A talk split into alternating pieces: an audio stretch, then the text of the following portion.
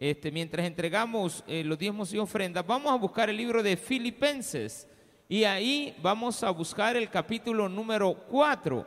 Hoy vamos a terminar el libro de Filipenses. La próxima semana, si Dios lo permite, vamos a estar en el libro de Colosenses. Es un muy bonito libro el que vamos a, del cual vamos a aprender a partir de la otra semana. Eh, Colosas era un lugar muy especial en la vida de los atenienses, eh, principalmente porque Colosas era una ciudad de muchos conflictos, pero también porque así como El Salvador era conocido como un lugar de muchos constantes temblores, y Pablo se va por ahí eh, tratando la manera de hacer ver que este, los colosenses pues necesitaban de ayuda en lo espiritual. Su condición era muy, muy, muy deprimente en eso. Eh, tenían una vida carnal bastante eh, apegada al, cuerpo y, y, poco, poco, pero muy poco de lo espiritual. Pero Dios lo mandó para ahí y vamos a aprender la otra semana. Ahorita estamos en Filipenses capítulo número 4. Vamos a leer los versículos 14 en adelante. Amén. Bien. Ahí sentadito. Dice así la palabra de Dios. Sin embargo, bien hiciste en participar conmigo en mi tribulación. Y sabéis también vosotros, oh filipenses, que al principio de la predicación del Evangelio, cuando partí de Macedonia, ninguna iglesia participó conmigo en razón de dar y recibir, sino vosotros solos. Pues aún a Tesalónica me enviasteis una y otra vez para mis necesidades. No es que busque dádivas, sino que busco fruto que abunde en vuestra cuenta. Pero todo lo he recibido y tengo abundancia. Estoy lleno, habiendo recibido de Epafrodito lo que enviasteis, olor fragante, sacrificio acepto, agradable a Dios. Mi Dios pues suplirá todo lo que os falta conforme a sus riquezas en gloria, en Cristo Jesús. Al Dios y Padre nuestro sea gloria por los siglos de los siglos. Amén. Saludad a todos los santos en Cristo. Jesús. Los hermanos que están conmigo os saludan. Todos los santos os saludan y especialmente los de la casa de César. La gracia de nuestro Señor Jesucristo sea con todos vosotros. Amén. Qué bueno leer la palabra de Dios el día de hoy. Vamos a inclinar nuestro rostro y darle gracias a Dios por la gente dadivosa. Padre, gracias por la gente dadivosa que tú has puesto en el camino, de los que trabajan para ti en la obra del Señor, por todas las organizaciones, las personas que ponen en su corazón depositar en una obra, ayudar a un siervo, ayudar a una organización religiosa. Te pedimos, Padre, que siempre estén abiertas las puertas para poder llevar a cabo la labor que tú has puesto en nuestras manos y también en la de este pueblo, el cual tú ocupas acá para poder llevar a cabo la labor encomendada. En el nombre de Jesús te pido por todos y cada uno de los que siempre están puestos, dispuestos en su corazón a entregarle a esta iglesia y también para la obra del Señor. En el nombre de Jesús, amén y amén. Gloria a Dios. Aquí hay una situación que tiene que ver con lo que se recibe más que con lo que se da. Pablo resalta mucho la labor de los filipenses. Cuando Pablo viajó de Jerusalén hacia Asia en un viaje, Dios en el camino le puso a él ir en, a Macedonia. Macedonia pues, evidentemente era la provincia general, o sea, el departamento más amplio, así como ahora usted va a tener que recordar que ya no vive en el municipio de Apopa. Usted vive, usted vive, va a vivir en el municipio San Salvador Oeste. Fácil. No tiene nada que ver, no cambia nada, usted sigue siendo de Apopa. Y pertenece al distrito de Apopa. Casi así es en todo el mundo. En este país no sé por qué estábamos tan divididos, pero en el mundo se manejan distritos. Y Macedonia era la ciudad más principal, Atenas el país, Macedonia un, un lugar más pequeño, pero grande siempre. Y entre estos lugares habían muchos otros pueblos que se les llamaban en aquel entonces también comunidades o distritos. Y estos distritos, claro, tenemos una familiaridad con eso porque El Salvador ha tomado el código romano para establecer sus leyes. Y eso nos hace muy familiarizarnos con estos términos. Más sin embargo, la situación va más allá de eso. Dios le hace un llamado a Pablo para ir a Macedonia. Esa historia la podemos encontrar en el libro de Hechos de los Apóstoles. Vaya a Hechos de los Apóstoles, en el libro 17. De esta manera vamos a entender de dónde surge la dadivosidad de una persona. La dadivosidad no tiene que estar movida por lo que se le pide. La dadivosidad tiene que estar movida por lo que usted está interesado en hacer. Y cómo a usted, al dadivoso, se le mueve el corazón para ir a buscar lo que tiene que hacer para ayudar. Es muy importante, más es dar que recibir. Dice que en el capítulo 17 de Hechos, voy a leerles parte de los dos capítulos, el 17 y el 18, pero llama la atención esto, que en el versículo 1 dice, pasando por Antífolis, y Apolonia llegaron a Tesalónica, donde había una sinagoga de los, de los judíos.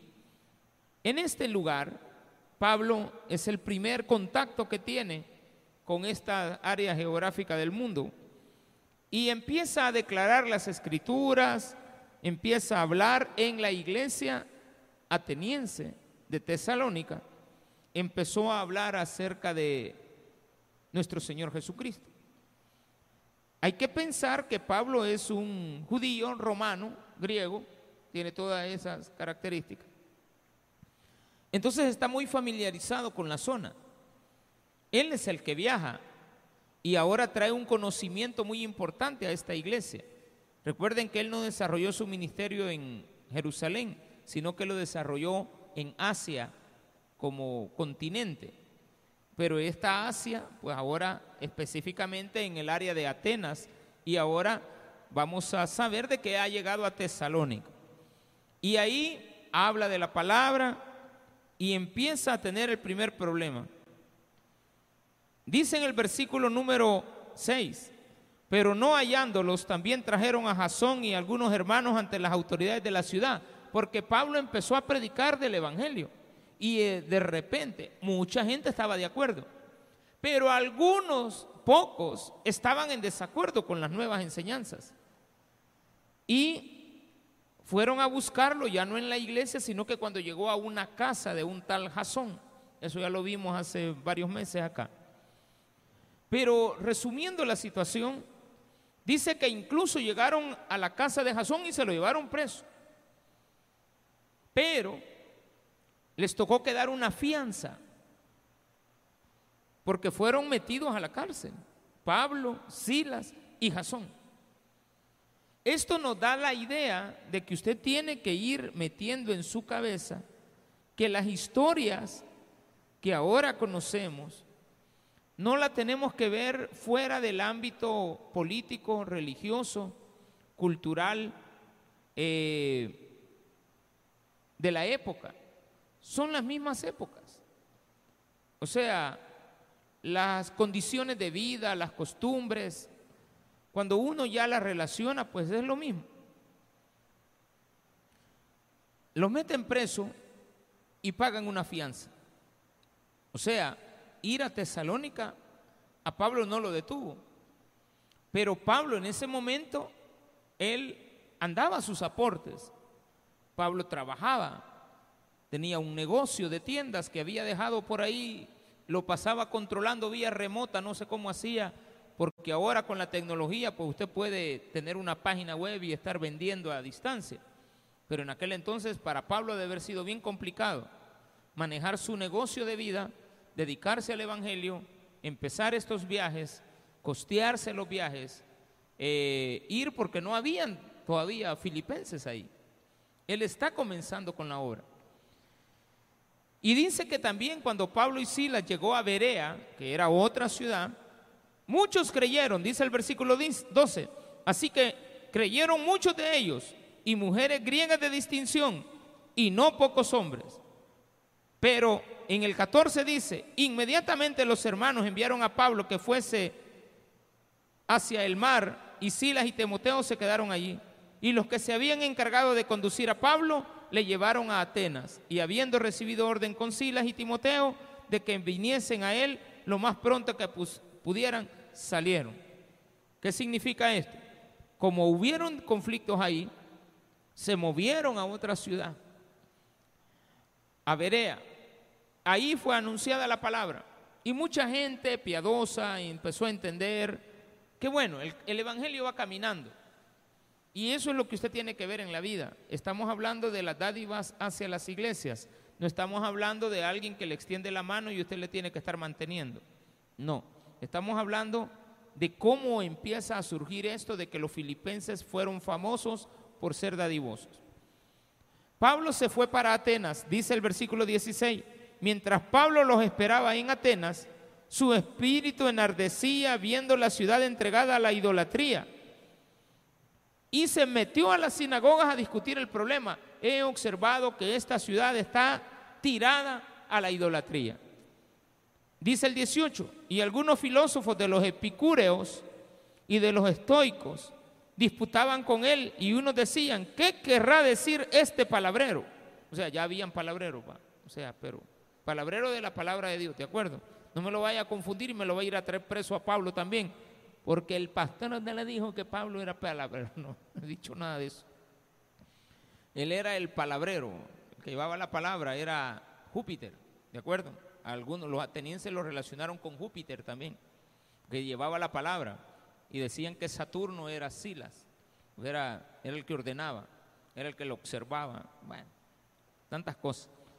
Los epicúreos, así dice, epicúreos, sí, estos tenían en el concepto mental de que la felicidad y la vida estaba basada en que usted alcanzara los máximos placeres de la vida aquella persona que no había disfrutado de placeres de la vida no había vivido. La vida era disfrutar. Eso decían los epicúreos. Y estaban los otros que eran los estoicos. Los estoicos eran filósofos. Eh, decían, creían en Dios, pero en el Dios de la razón. Entonces esto era como los metodistas actuales, eh, de ahí surge mucho el, auge de los gnósticos actuales. Pero dice que lo capturaron y lo llevaron al Areópago. Y ahí lo sentenciaron. Y llegaron otros de la sinagoga judíos y también atenienses. Los capturan, los llevan al Areópago y de ahí los llevan presos y les meten una paliza, pero paliza. Dice que los azotaron mucho, dijo, dijo Pablo. Y pasa un evento ahí que él reclama que es un romano y que lo han golpeado. Entonces se preocupan y Pablo en lugar de pedir la libertad, porque le dicen, va pues entonces andate No dice, mándenme a traer a los gobernadores que me han mandado a azotar. Y llegaron y hasta que llegaron los sueltan. Y ahí Pablo les empezó a predicar, el problema fue que les empezó a predicar al Dios no conocido. Porque le preguntaron, ¿de qué Dios nos predicas? Y ellos le dijeron, Pablo les dijo, bueno, les predico de aquel Dios que he pasado por ahí, por el Areópago, y ustedes tienen ahí muchas estatuillas. Pero vi una que decía al Dios no conocido. Pues de este Dios les hablo. Y les empezó a dar una cátedra del Dios que hizo los cielos y la tierra. Aquel, y empezó a meter un tema. Aquel que hizo al hombre. Hasta ahí estaban de acuerdo. Aquel que gobierna en el mundo, que gobierna la mente del hombre. Ah, los estaban ya ofendiéndose los estoicos. Y aquel que maneja toda nuestra vida estaba ofendiendo a los epicúreos. Vienen y lo meten a la cárcel también. Y luego hubo un terremoto. Él estaba al fondo de la cárcel, lo habían llevado al Secot en unos cuartitos aparte, ¿de acuerdo? Y ahí hubo un terremoto y se le soltaron las, las amarras que tenía, los cepos, y las paredes se cayeron. Y el guardia que lo estaba cuidando se quería matar. Y él dijo, no, no, no te mates porque Dios está, aquí estamos, no nos hemos ido. Y ese hombre ese día le dijo a Pablo, ¿qué debo de hacer para creer en tu Dios? Y él dijo, cree solamente y serás salvo, tú y tu casa, cree en Jesucristo. Y dice que el hombre lo llevó a la casa, bautizó a la familia y todo bien. Pasa de ahí Pablo a Corinto. En Corinto la situación fue muy distinta. En Corinto se le complicó más todavía. Y ahí en Corinto, después de este viaje, conoció a los de Filipos. Pero la gente empezó a oír, una mujer llamada Lidia empezó a oír de la palabra. Eso está en el capítulo 18. Empezó a oír acerca de la palabra de Dios y empezó a hacerle ver a los demás de que ahí andaba un hombre predicando la palabra y se le complica también porque la gente de Corinto, pues, ahí era la cuna de, de todas las diversiones. Era el Manhattan actual o el, o el Surf City actual de aquí del Salvador, la zona rosa, cosas así. Y usted no va a encontrar nada bueno en esos lugares a esta hora. O sea, sí hay una vida sana para algunos, pero realmente es una vida de perdición, hay que decirlo como tiene que ser. Entonces se está saliendo del Huacal esta situación en cuanto a esas zonas geográficas del mundo, del país. Es como querer llegar ahí a predicar y te van a sacar, hermano. Vas a caer mal, tal vez no te sacan, pero yo creo que sí. Si alguien empieza con un megáfono a predicar la palabra, lo sacan, porque no está apegado quizás por el conocimiento de la gente. Pero ahí resulta que esta gente de Tesalónica, de, Filipenses, de, los, de Filipos, empezó a tener empatía por Pablo. Y empezaron a darse cuenta, sin que él se los pidiera, de empezarle a ayudar. Sin embargo, los de Corinto no lo hicieron. La iglesia estaba comenzando. Pero con el tiempo Pablo iba y venía a Corinto. Y Corinto era una ciudad cosmopolita, pero poco Corinto ayudó a Pablo. De tal manera que aquí quiero que toquemos un punto. Hay gente que se le nace en el corazón ayudarle a una obra, pero hay gente que se molesta porque usted le ayuda a la obra, incluso hasta dentro del mismo de los mismos congregantes. Hay gente que dice, ¿para qué vamos a dar? ¿Y yo por qué tengo que aportar? Mire, está bien, critíquelo, pero puede quedarse callado. Sin embargo, si lo expresa, Pablo entonces le responde. En el libro de Segunda de Corintios, ya para finalizar, Pablo fue bien sabio. Antes de cerrar Corintios les mandó a pegar una su buena arrastradita a los de Corinto, porque estaban muy molestos. Capítulo 11, de Segunda de Corintios. Segunda de Corintios, capítulo 11, versículo 7 en adelante. Pablo amaba mucho a la gente de Corinto. De hecho, fue el lugar que más visitó, quizás por tener tanta perversión. Pablo no dejó de insistir que tenía que predicarse en Corinto y tenía que hablarse de la palabra en ese lugar. Y dice acá, pequé yo humillándome a mí mismo para que vosotros fueseis enaltecidos por cuanto os he predicado el Evangelio de Dios de balde, he despojado a otras iglesias, recibiendo salario para serviros a vosotros. Ustedes que tienen mucho, les dijo, han estado sin darse cuenta, siendo bendecidos por mis viajes, gracias a los aportes que recibo de otro lugar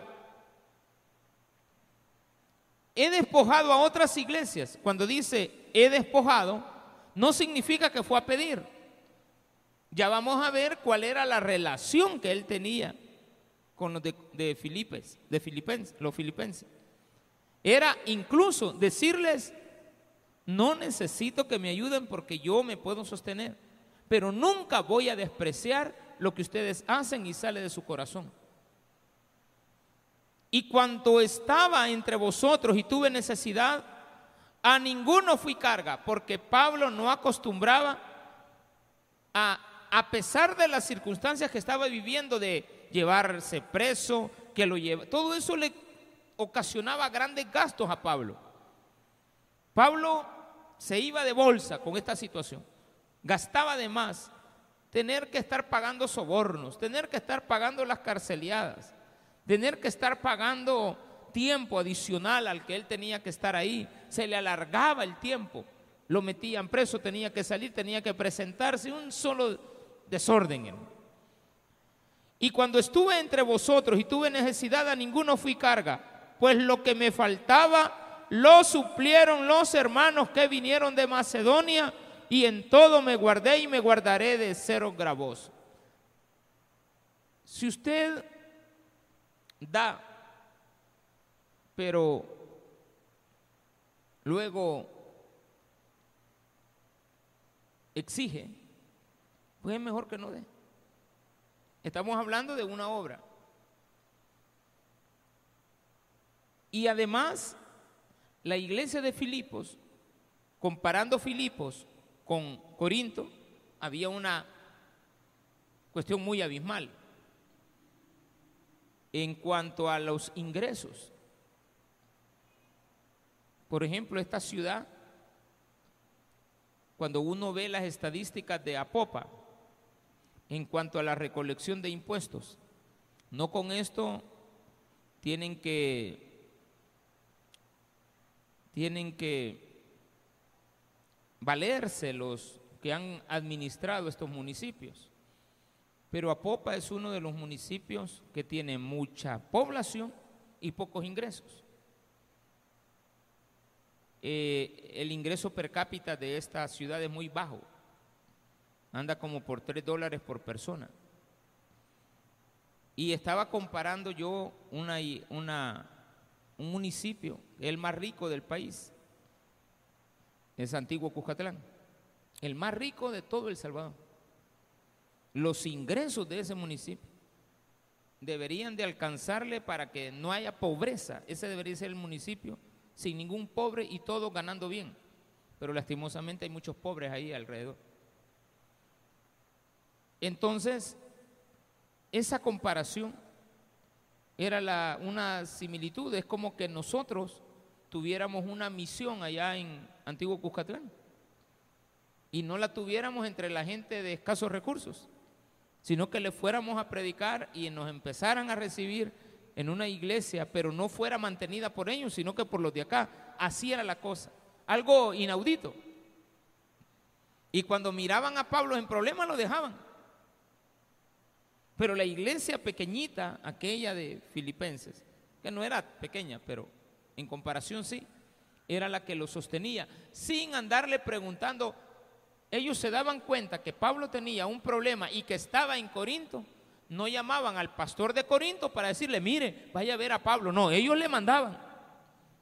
Y ahí ocuparon a un tal Epafrodito para mandarle dinero. Y era dinero el que él recibía. Eran dádivas, eh, un, aporte. Y era no de haber sido poco.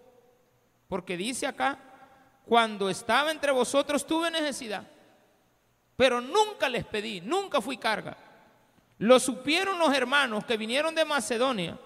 Cuando ellos me faltaban, ellos se dieron cuenta y en todo me guardé y me guardaré de cero gravoso a ustedes porque ellos me han estado aportando.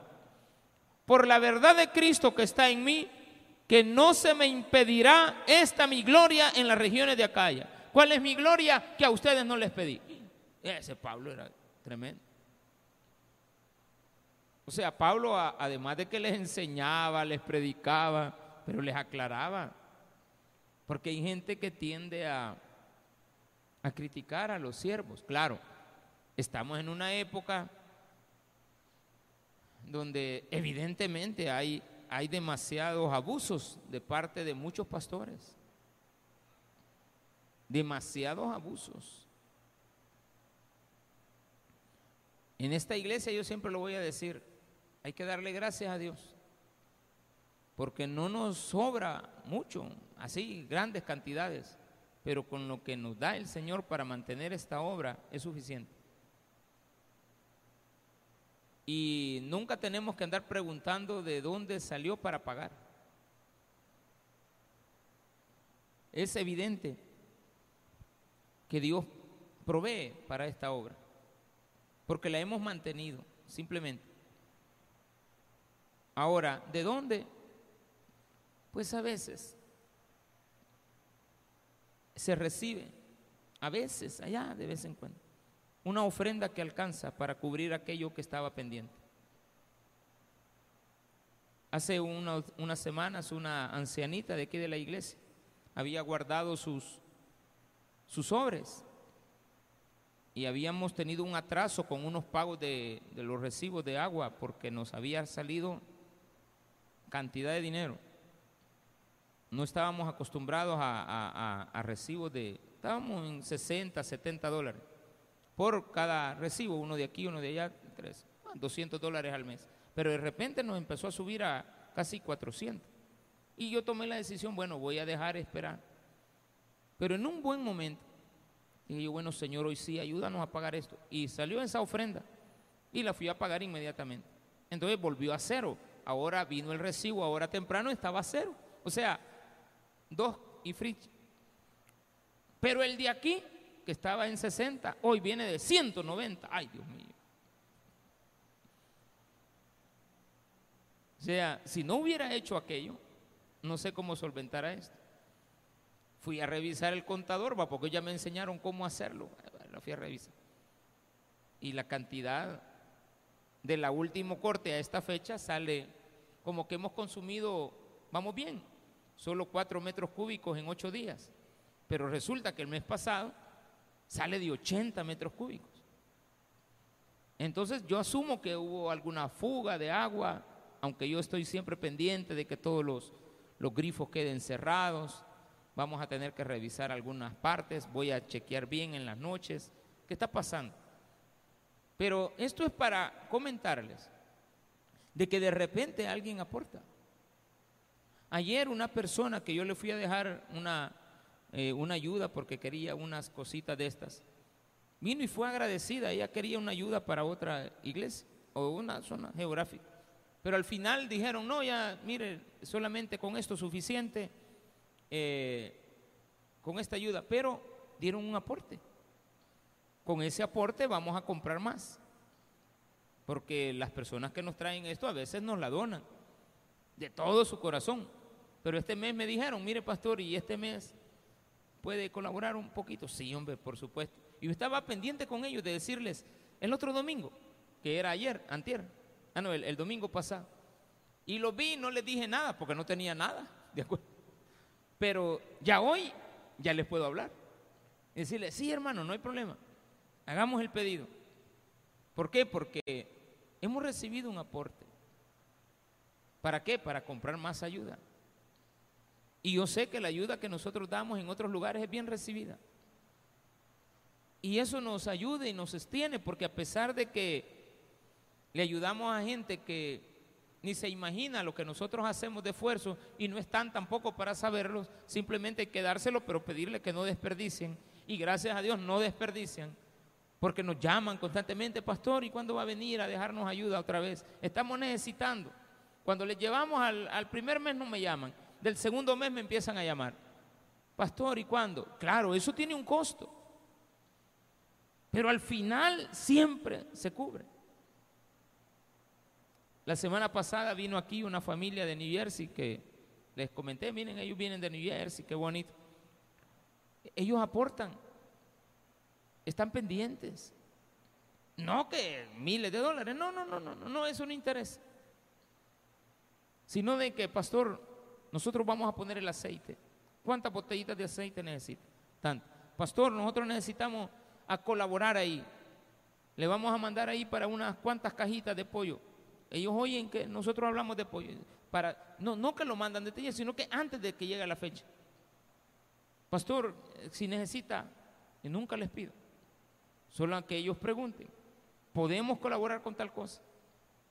Sí, les digo, ¿qué necesita? Ellos preguntan, ¿qué necesita? No, mire, aquí les mando estos cuatro aviones y dos helicópteros que no, pues yo para qué necesito cuatro aviones y dos helicópteros. Bueno, a menos que los ponga a la venta, va.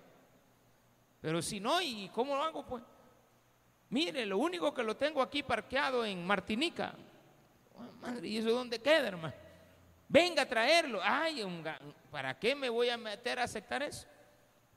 Vamos a empeñar la casa de todos ustedes y no lo vamos a sacar. Ni lo vamos a traer y no lo vamos a poder vender. Como que hay ayudas que no van. Hay cosas que no son correctas, ni tan siquiera ofrecerlas, porque generan una complicación a la otra persona. Es así que Pablo le dice, de ustedes no necesito nada, por la verdad de Cristo que está en mí, que no me impedirá esta mi gloria. ¿Por qué? Porque no os amo, Dios lo sabe. No está diciéndole no los amo, al contrario, le está diciendo, porque los amo. Nunca les he sido gravoso y a pesar de que no hay una reciprocidad entre lo que se les da y lo que ustedes reciben, aunque no son compatibles las dos cosas, les seguimos amando, les seguimos predicando y sé que aquí no es necesidad económica la que ustedes tienen. Ustedes necesitan ayuda espiritual, porque los de Corinto tenían un alto nivel de ingresos. Eran personas que vivían muy bien. Como digo, era la ciudad cosmopolita más grande del mundo antiguo, el Manhattan actual. Una París, algo así, para que ustedes tengan una idea de qué era, era Corinto. Regresemos a Filipenses y ahí vamos a terminar. Sin embargo, dice el versículo 14, bien hicisteis en participar conmigo en mi tribulación. Pablo se está despidiendo de dos cartas. Se despidió de Corinto, algo así como dejando bien claras las cosas. Pero ahora se está despidiendo de los filipenses con una circunstancia bien diferente. Hay que saber agradecer y darle el honor a quien se lo merece. Si alguien a usted le ha ayudado en la vida, dele siempre las gracias. Si hay alguien que nunca le ha ayudado, no tiene por qué darle las gracias. Pero si hay alguien que nunca le ha ayudado y lo molesta, póngalo quieto. Aclárele. Ahí usted lo puede aplicar a hijos desobedientes, usted lo puede aplicar a padres irresponsables, lo puede aplicar también a pastores aprovechados de las iglesias, que estafan a las iglesias. Muchos les predican acerca de dar, de dar, de dar, de dar, pero ellos nunca entregan nada. Un pastor que no trabaja no tiene por qué estar exigiendo. Un pastor que tiene una iglesia y predica una vez a la semana, hay que darle también a los demás quizá. Y hay que dividir esas ofrendas, pero no se puede porque él administra. Pero no es correcto. El pastor de una iglesia es el que tiene que predicar. porque la gente necesita recibir palabra. Y como cuando es una iglesia, no es como una, no es igual a una campaña evangelística, ni tampoco es una visita. Yo hay iglesias que tienden a, invitarme seguido. Con estas iglesias hay un grado de amistad mayor. Por lo tanto, les puedo seguir dando temas que yo recuerdo que les llevo una secuencia porque empiezo a conocer las necesidades de esa iglesia. Y el pastor que tienden a invitarme a esas congregaciones, y como ya hay un grado de amistad, no solamente con el pastor, sino que con la congregación empieza a existir una armonía, pues uno empieza a predicarles en base a las necesidades. Cuando no se conocen, pues uno puede predicar cualquier cosa, palabras que el viento se las llevará o que llegarán al corazón de alguien que está necesitado. Pero cuando se tiene una obra, cuando se está asistiendo a un lugar constantemente, como era el caso de Pablo, tanto en Filipenses como en Corinto, porque eran los lugares que más les predicó, Filipenses, Corintos, Colosenses poco, pero lo vamos a ver la otra semana, pero sí les predicó mucho en Filipo. Era la iglesia que él más amaba, la que más le escribía, la que mejor recibía, las mejores cartas, los menores, los que tenían menos problemas. Si usted se fija, Pablo a los filipenses no les enseña más que agradecimientos a su dadivosidad, a su entrega, a que tengan cuidado con las personas extrañas que llegan a sus iglesias, porque los conocían por ser dadivosos. ¿Y quién te ayuda? La iglesia de, Filipenses. Ya salía otro porque esto me ha sucedido a mí. Yo de repente le, comento a una persona, algún pastor, y lo digo con, toda seguridad, de que eso pasa. De repente le digo a una organización, algún pastor, hey, mirame, y a vos quién te ayuda, nadie, lo hacemos de la iglesia. Pero hay una familia, al ratito siento, yo me doy cuenta, que ya le están hablando a esa familia. ¿Cómo investigan los números? No sé, o lo que Tigo se los da, creo yo, va. Porque Tigo da los números. Le acaban de meter una multa a Tigo tremenda por dar la información suya a, a otras empresas. Y a mí me sucede, yo a veces voy a sacar renovación a Tigo, al siguiente día me están hablando de otro lugar. Y yo les pregunto, a uno les he preguntado, quién le dio mi información. No, que nosotros, no, usted Tigo se la dio, ¿verdad? A ver, le digo, ¿a qué Tigo le dio la información? No, mire que no, no. Uno va a sacar un teléfono, da su número, da su dirección. No tienen por qué compartirla, claro. El problema es que las compran la información. Las empresas que venden productos le compran los datos.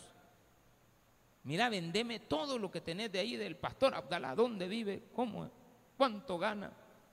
¿Qué le podemos sacar? Y de todos ustedes. Entonces le acaban, una persona denunció y le metieron una multa, no quería pagarla. Y ayer la fiscalía fue al Banco Agrícola y le dijo, todo el pisto que está en esta cuenta, pásenlo para el gobierno. Y punto. Y así lo hicieron, ya está el pisto en el gobierno. No quiere pagar, fiscal. Ellos tenían esto de dar, pero después otros lo buscaban y Pablo les advierte. Allá en el libro de Corintios, de, Hechos de los Apóstoles, también les advierte a los filipenses, tengan cuidado de este, de este, de este y de este. Estos son personas que andan para arriba y para abajo pidiendo, exigiendo y traen, tratan la manera de extraer de una obra, de la dadivosidad de otro, todo lo que ellos tienen. Hay que tener mucho cuidado. También allá en Maryland hay un joven. Eh, yo estoy tratando la manera de omitir nombres, pero sí señalar dónde viven. En Maryland tenemos dos, tres familias, pero hay una y un hermano que estuvo en retorno y él siempre está pendiente. Pastor, ¿cuánto le falta para los pollos, para el pollo o para la pizza? Oí que va a dar pizza, sí. ¿Cuánto le falta? Mira, fíjate que ahorita nos hace falta esto. Allá al ratito, míreme, voy a tocar el corazón de unos amigos que tengo por acá. Y yo no sé qué hace. Y de repente, pastor, y yo ya voy bien contento con ustedes. Ya, hermano, vámonos, les digo, porque ya, ya cayó. Ya cuando ustedes me oyen decir a mí, vámonos, vámonos, ya, ya está todo listo, es porque ya, ya hay. Y yo, ya, yo, yo llamo a las compañías y les digo, mire, téngame preparado tal cosa, ahí le deposito. Yo como que tengo, ahí le deposito, le digo. Pero le mando el, recibo al otro. Mira, fíjate que compré esto con lo que tú diste. Tú me mandaste para esto, aquí está el recibo. No, no me mande nada, pastor. ¿Cómo no? Tengo, tengo que mandar. Vos tenés que darle a los demás, informarles, informarles que, vamos a, entregar esto. De Habitat, de la empresa que vende estas, estos productos, porque no los regalan, ahí dice regalado, pero es para que ellos tengan este, ingresos para otros, para otros proyectos que ellos tienen, que van a hacer ellos con tanto arroz, mejor, y compran medicinas, qué sé yo, compran frazadas, hacen casas, le ayudan a la gente, a los niños, medicina, campañas médicas, cualquier cosa, yo no sé qué hace. Pero lo importante es que hace poco nos pidieron videos del trabajo que nosotros hacemos. Solo nos dijeron, necesitamos los videos. Nos han dicho que ustedes, el producto que nosotros les damos, va a caer en buenas manos. Queremos ver su proyecto. Y yo no, no lo he mandado. Eh, lo tenemos ahí y le dije a los hermanos, miren, bájenlo y cuando nos lo vuelvan a pedir, se los mandamos. Y de un momento a otro lo van a pedir, pero no estamos encima. ¿Qué pasó? ¿Y qué pasó? ¿Y, y ahorita? Mire, hay empresas como los CDI, no empresas, organizaciones como los CDI, perdón, como los Samaritan Purs, eh, otra que es muy famosa este, de esta, de que, le ayuda a los CDI se llama eh, compasión. Ayudan a las iglesias. Y qué bueno que les ayuden a los niños. Pero qué lástima es cuando uno se da cuenta que no hay honestidad en aquellos que le dan para que les administren. Que empiezan a aparecer con vehículos, que empiezan a aparecer con viajes. Bueno, dice, ¿y de dónde está saliendo? Es una lástima. ¿Por qué? Porque se agarran lo que no es de ellos. Y uno tiene que al contrario, mejor aporte más. Y Dios a usted lo va a bendecir. Si usted tiene un negocio, se lo va a multiplicar el Señor. Y se lo va a multiplicar no para que usted tenga, sino que para que siga dando. Y entre más usted tiene, más da. Y más recibe porque sabe administrar. Cuando usted es una persona tacaña, a usted se le acumula el dinero. Y sus cuentas se llenan. Pero a saber por qué será que terminan muriendo sin disfrutar absolutamente ni lo que obtuvieron, ni nunca tuvieron la oportunidad de dar. Y cuando dieron, fueron tan, pero tan miserables, porque es una palabra que se ocupa hacia aquel que tiene mucho y da poco. Es miseria. Pero ¿de quién recibe Pablo esto? De una iglesia pequeña, de una iglesia con pocos recursos. Y yo por eso a ustedes les amo mucho en el Señor con toda sinceridad. Porque yo sé que aquí hay mucho desempleo. Yo sé que aquí hay mucha madre que no trabaja. Aquí hay jóvenes que están sin trabajo. Hemos vivido muchos años en Apopa sufriendo la estigmatización de ser apopenses. Yo le aseguro que en esa plaza que está abierta ahí, no toda la gente que ahí trabaja vive en Apopa, pero todos deberían de ser eh, habitantes de la ciudad. Si nos traen un centro comercial acá, debería de ser requisito Todas las personas tienen que vivir en el municipio. ¿Para qué? Para que empiecen a haber ingresos de entre nosotros mismos, del desarrollo, pero no es así. Y a veces da lástima, porque tenemos que estar soportando, por otro lado, las inclemencias de la pobreza que se genera, pero sin embargo, a pesar de la pobreza, a pesar de todo, a pesar de las dificultades económicas, uno ve todo lo que se recibe y se lleva anotado. Uno, dos, cinco, diez, diez, diez, veinte, allá, otro cuarenta, sesenta, 100. Me dicen, uno se alegra aquí cuando alguien deposita 100. Hay iglesias que eso, ah, 100 pesos. Porque yo he ido a lugares donde necesito 40 de a mil. Yo les digo ahorita, hermano, levante la mano, ¿quiénes pueden dar? Necesito 40 mil dólares, ¿quiénes pueden dar mil? Solo necesito 40. Y salen unos cuatro. Y. Uno, una vez fui a una iglesia donde el pastor lo comenzó pidiendo 10 mil dólares. Necesitaba 90 mil. Necesito 9 de 10 mil, digo. Y sin exagerar, le aparecieron dos. Levantaron su mano y fueron a depositar. Un cheque, no sé. Vaya, Dios, ya tenemos 20, nos faltan 70. Y el hombre ya con la calculadora en mano. Necesito 140 de a 500. Yo estaba esperando a que llegara la día 5. Nunca llegó al día 5. Eh, pochitero, llegó hasta 100. Y después, ya cuando tenía, le faltaban como 5 mil, dijo, necesito 500 de a 100. Uno se pasaron. Ya, mucha gente, sí, sí, sí. Bueno, dije yo con mis 5 pesos, no me los guardo. Ya no sabía si ponerlo, porque yo en mi corazón tengo que poner. Al final, pues hay que ponerlo. Yo nunca doy cinco, siempre a todas las iglesias donde voy doy más, pero estoy hablando de un número. Y lo pongo, así va, lo pongo, no lo pongo, y el Señor, bueno, ¿lo vas a poner en tu corazón o no? Sí, vaya, para que se vaya. Pues. Allá digo yo todavía, imagina que me duele. Mejor no hubiera puesto, ¿cómo no? Porque tiene que poner. Pero es tremendo. Y esas son realidades que vivimos hoy en día. Tenemos pastores y organizaciones estafadoras. Aquí estamos hablando de dar, dice Pablo, versículo número 15, y sabéis también vosotros, oh filipenses, que al principio de la predicación del Evangelio, cuando partí de Macedonia, ninguna iglesia participó conmigo en razón de dar y recibir, sino ustedes fueron los primeros.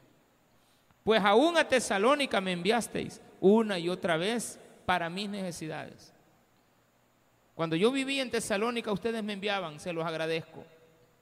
Y le dice, no es que busque de lo que ustedes tienen, sino que busco fruto que abunde en vuestras cuentas. Les agradezco que me hayan ayudado. Quiero aclararles que me puedo sostener pero nunca voy a ver mal lo que ustedes hicieron por mí. Dice, pero todo lo he recibido y tengo abundancia. Estoy lleno, habiendo recibido de Epafrodito lo que enviasteis, olor fragante, le llama Pablo a esa ofrenda. Olor fragante, sacrificio acepto, agradable a Dios.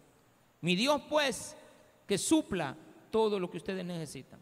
A veces ocupamos este versículo para aplicárselo a la gente a la que le hemos sacado el dinero. Cuando digo hemos, no que he participado en eso, sino que como pastores, pues a veces se ve que eso es lo que se hace. Se le saca el dinero de los bolsillos a la gente. Jamás me voy a poner, hermana, ¿en qué trabaja? Tal cosa. ¿le, eh, dan planilla? Sí. Vaya, mire, entonces aquí van los 12 sobres del mes. No vamos a hacer eso. Hermana, ¿dónde trabaja tal cosa? Hermano, ¿dónde está? Hermano, usted, ¿en qué va a aportar, hermano? Y usted está recibiendo ya de Y usted, mi hermano, ya sus hijos trabajan, va. Ah, entonces, hermano, yo ya me voy por ahí, ay, están trabajando, no sé. Y averiguar cuánto ganan. ¿Alguna vez le he preguntado cuánto ganan? Pero yo sé que aporta. Y no, ando viendo. Yo sé que aportan todos ustedes. Porque algunos en familia van. Yo no le voy a decir a, a los jovencitos. Yo veo que el papá pone y la mamá pone. Pues, estoy representándolos a ellos. Las hijas de la hermana, del hermano, ellos aportan. O sea, en los lomos de sus padres. Algunos no tienen. Y yo sé que algunos tienen, pero no le digo nada. Bueno, y este ¿Y este por qué no le abunda? Pero eso solamente es para mí. Esta persona no siembra. Pero tampoco le puedo exigir. Pero jamás vamos a venir en esta iglesia a averiguar lo que usted gana. Ah, es más, yo a veces lo veo haciendo grandes esfuerzos y digo, ¿cómo es posible que haga tanto con lo poco que recibe? Pero Dios lo ha de bendecir porque Dios le ha de suplir todo lo que le falta. Y dice ahí, a sus riquezas en gloria en Cristo Jesús, al Dios Padre y nuestro sea gloria por los siglos de los siglos. Amén. Y también les digo, miren, aquí tengo a otros que se han aprovechado de ustedes, que les mandan saludos también. Porque lo que Pablo recibía de seguro lo compartía con esto. Y dice, estoy en la casa de César. De César es que estaba preso. La casa de César ahí era una, una cárcel. Era una cárcel domiciliar que la pagaba el Estado mientras Pablo estaba detenido. O sea, era una carta, mira, Pablo, Dios a vos está contigo, te vamos a dar arresto domiciliario y andate para tal lugar y ahí está. Y vamos a ver ahí cómo resolvemos. No, no le cubrían todo.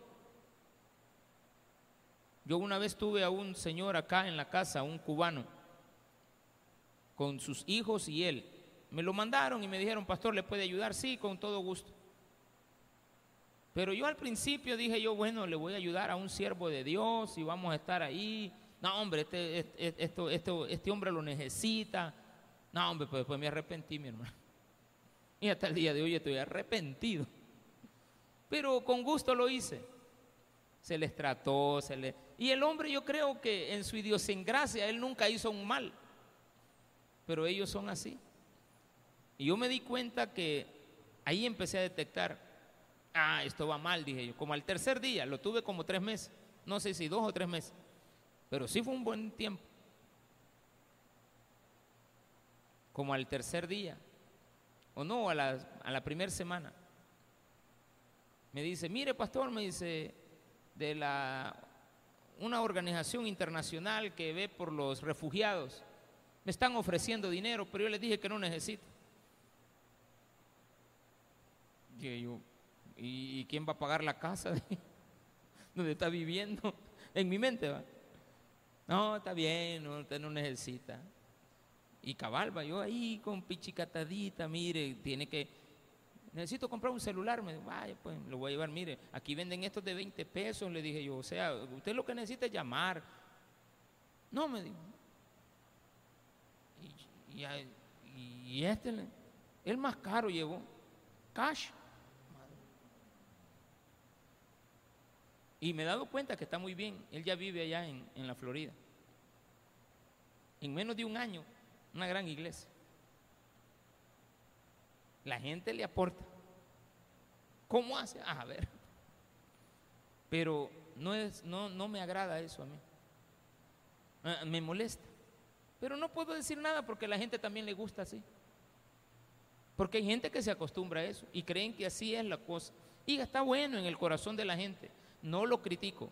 Lo que sí le digo es que no es correcto sacarle de los el dinero a la gente de la bolsa. Tiene que ser dadivosidad. Démele un fuerte aplauso al Señor.